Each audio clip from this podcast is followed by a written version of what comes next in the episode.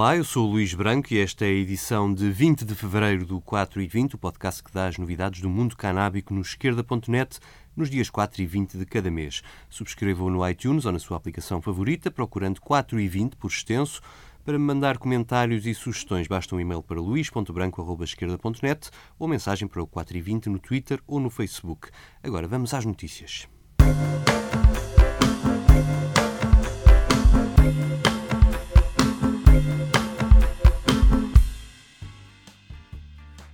Começamos pela atualidade nacional. No início de fevereiro arrancou a legalização da cannabis para uso medicinal em Portugal. O Infarmed abriu uma área específica na sua página na internet a descrever o processo aos cidadãos, aos profissionais de saúde e às entidades que pretendam comercializar produtos ao abrigo da nova lei. Publicou também a lista de indicações terapêuticas para as preparações e substâncias à base da planta de cannabis. São elas a espasticidade associada à esclerose múltipla ou lesões da espinal medula, as náuseas e vômitos resultantes da quimioterapia, radioterapia e terapia combinada de HIV e medicação para a hepatite C, a estimulação do apetite nos cuidados paliativos de doentes sujeitos a tratamentos oncológicos ou com SIDA, a dor crónica associada a doenças oncológicas ou ao sistema nervoso, como por exemplo na dor neuropática causada por lesão de um nervo, na dor de um membro fantasma, nevralgia do trigêmeo ou após herpes zoster. Também o síndrome de Gilles de la Tourette, a epilepsia e o tratamento de transtornos convulsivos graves na infância, os síndromes de Dravet e Lennox-Gastaut, a lista termina com o glaucoma resistente à terapêutica. São estas as indicações para que os médicos possam passar a prescrever cannabis apenas nos casos em que as terapias convencionais não tenham resultado ou apresentem muitos efeitos adversos.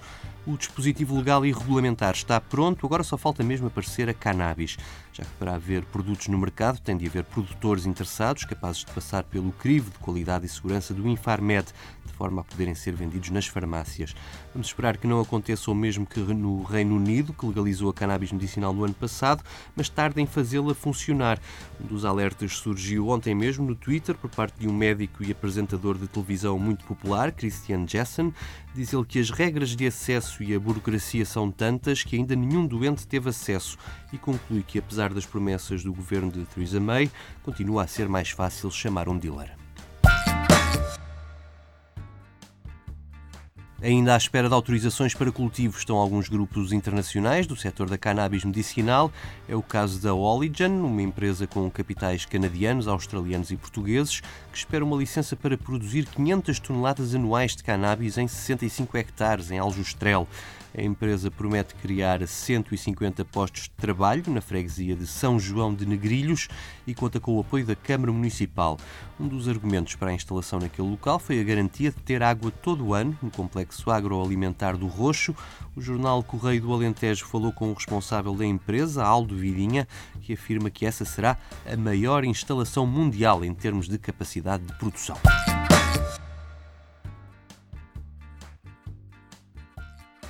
Quem também promete bater esse recorde é um grupo canadiano que tem trabalhado com a Câmara de Benavente e está a negociar a aquisição de mais de 260 hectares no Conselho.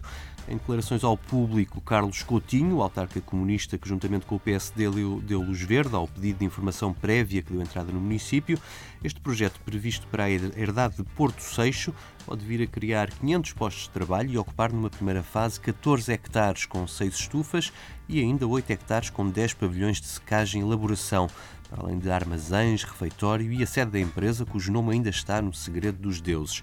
A gigante canadiana Tilray, que conta no seu conselho consultivo com o ex-ministro Jaime Gama, já veio desmentir o seu envolvimento neste projeto. A empresa reafirmou que para já os seus planos em Portugal passam apenas pela unidade situada no Parque Tecnológico de Cantanhete.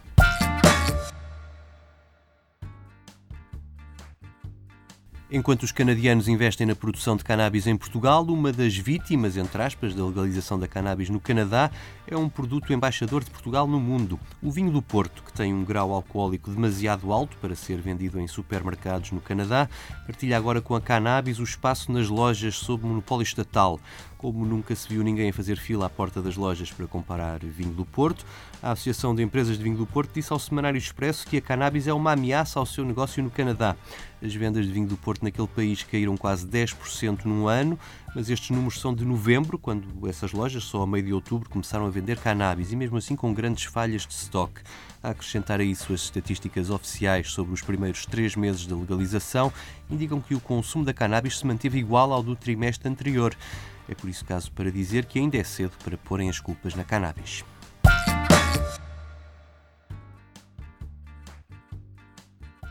A cannabis medicinal esteve em destaque na semana passada no Parlamento Europeu. Foi debatida e aprovada uma resolução que apela à Comissão Europeia e aos Estados-membros para que apoiem mais a investigação sobre o uso terapêutico da cannabis e que cheguem a acordo sobre os padrões de qualidade exigidos para garantir a segurança dos consumidores e um quadro regulatório comum para este setor. A primeira coisa a fazer, dizem os eurodeputados, é uma definição legal do que é cannabis medicinal. Depois é preciso acabar com o subfinanciamento à investigação, dar mais formação a médicos e profissionais de saúde, incluindo farmacêuticos e estudantes de medicina, e também quebrar a barreira cultural que impede o desenvolvimento do estudo e da aplicação da cannabis na saúde humana. A resolução aprovada lembra que até agora apenas um medicamento à base de cannabis foi autorizado a entrar no mercado de 17 países, através do mecanismo de reconhecimento mútuo e que até junho de 2018 nenhum medicamento tinha sido autorizado por via da Agência Europeia do Medicamento.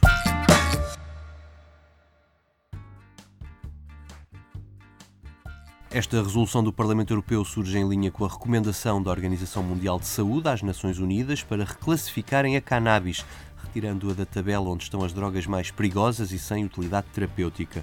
Uma carta enviada no fim de janeiro a António Guterres, o Comitê de Peritos em Dependência de Drogas da Organização Mundial de Saúde, diz que não há razões médico-científicas para que a cannabis esteja desde 1961 na tabela 4 da Convenção da ONU.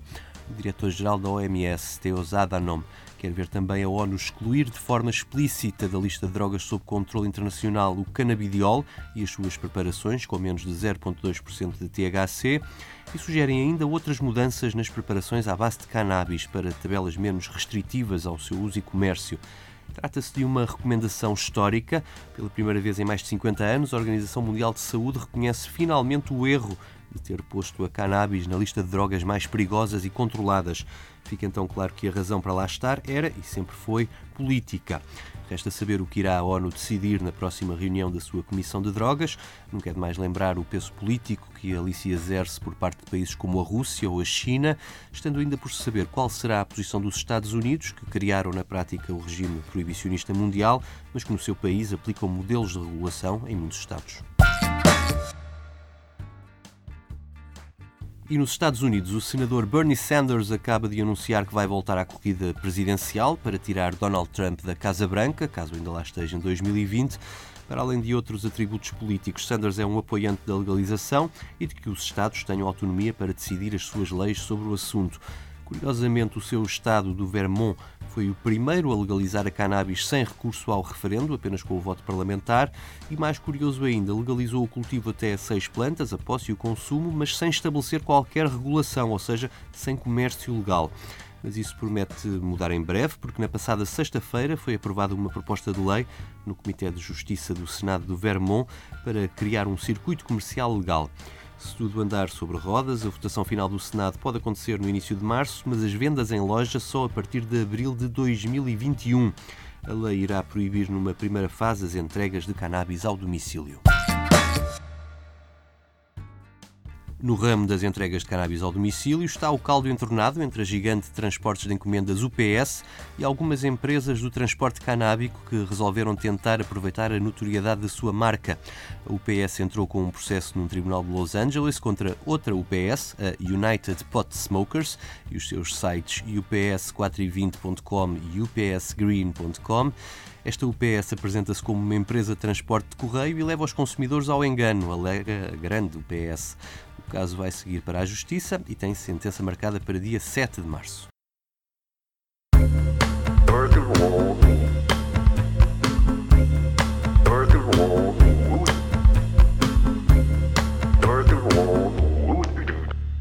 4 e 20 chega ao fim com um momento musical, desta vez em português e com um tema muito atual, composto pela dupla dos Fado Bicha.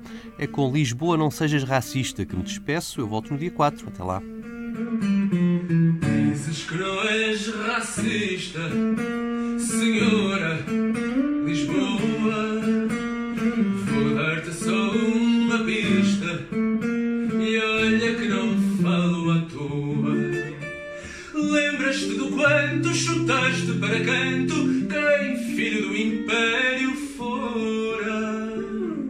Bastardos serão, portanto, do Jamaica Copa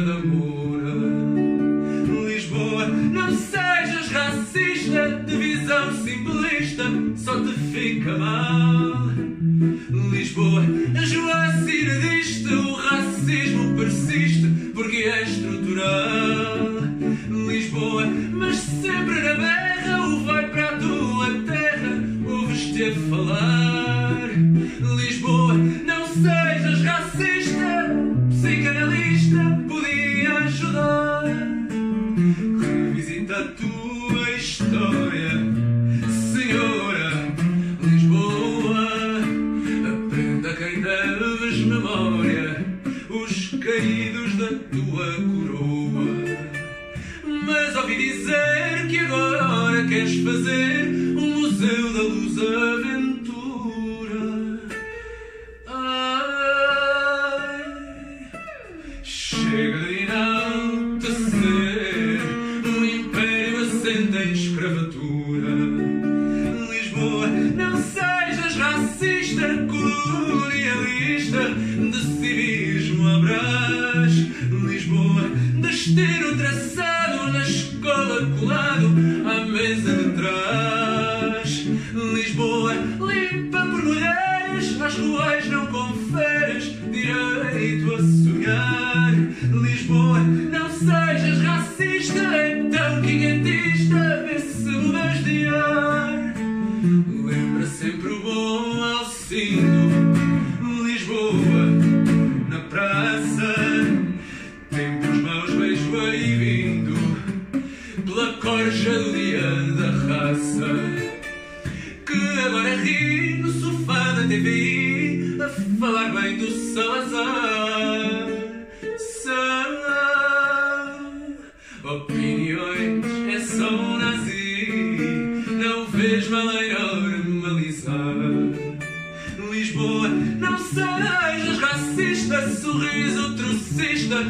queixas que há.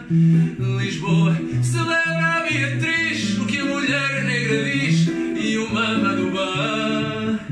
Lisboa com de pide, a vir de é alfragide, segurança para quem? Lisboa